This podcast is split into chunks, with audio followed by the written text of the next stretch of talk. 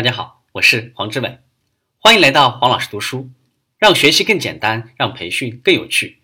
我们继续分享高效能人士的执行四原则。收听我们的节目或者阅读我们的文字版本，将帮您节约百分之九十的时间，收获原书百分之一百五十的价值。第二部分，在团队中运用高效执行四原则，行为习惯改变的五个阶段。第一阶段，理顺思路。做聚焦于最重要目标的模范，识别出真正对全局有杠杆作用的引领性指标，创建选手型积分表，每周至少举行一次最重要目标会议，并亲自主持。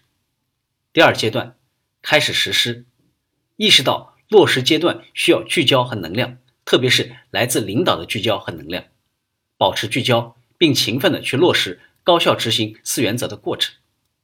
辨别清楚你的榜样人物、潜在支持者和抵制者。第三阶段，调整适应。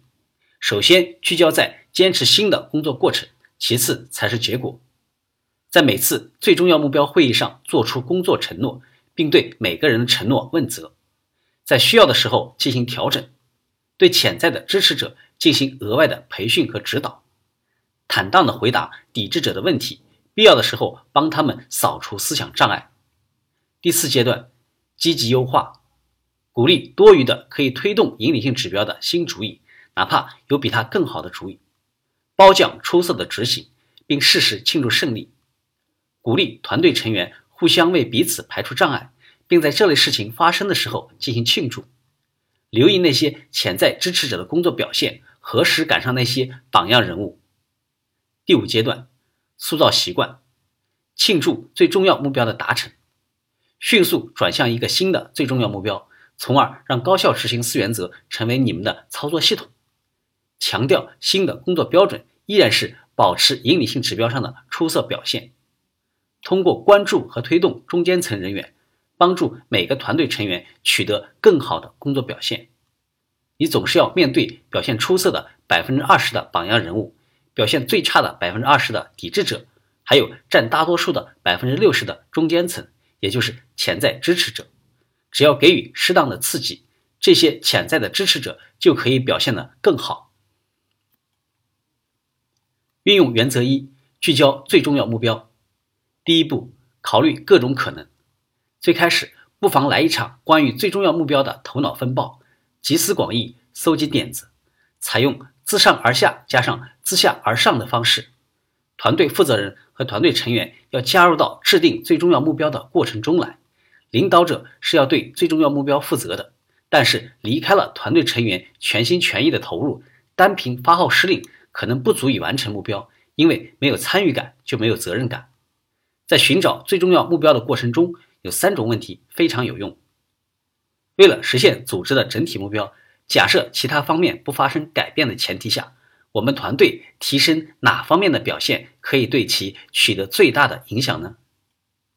为了保证组织整体目标的实现，我们团队可以在哪方面做出最有杠杆作用的贡献呢？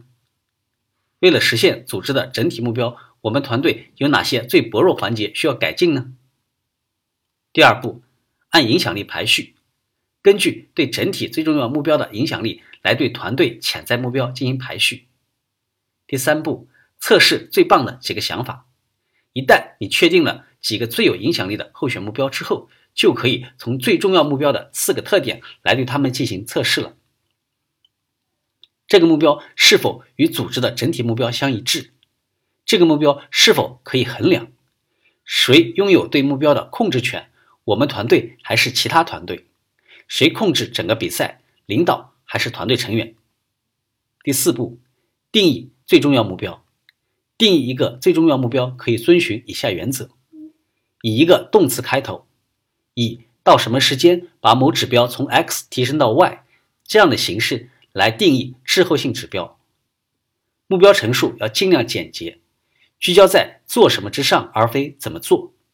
一个好的目标应该既有一定的挑战性，可以激发出团队的高水平表现。又是在他们的能力范围之内的，就是跳一跳够得着的目标。今天的分享就是这样，请关注我们的微信号“黄老师读书”，每周您都将收到黄老师读书的文字版本以及其他精彩内容，让您花更少的时间收获更大的价值。谢谢。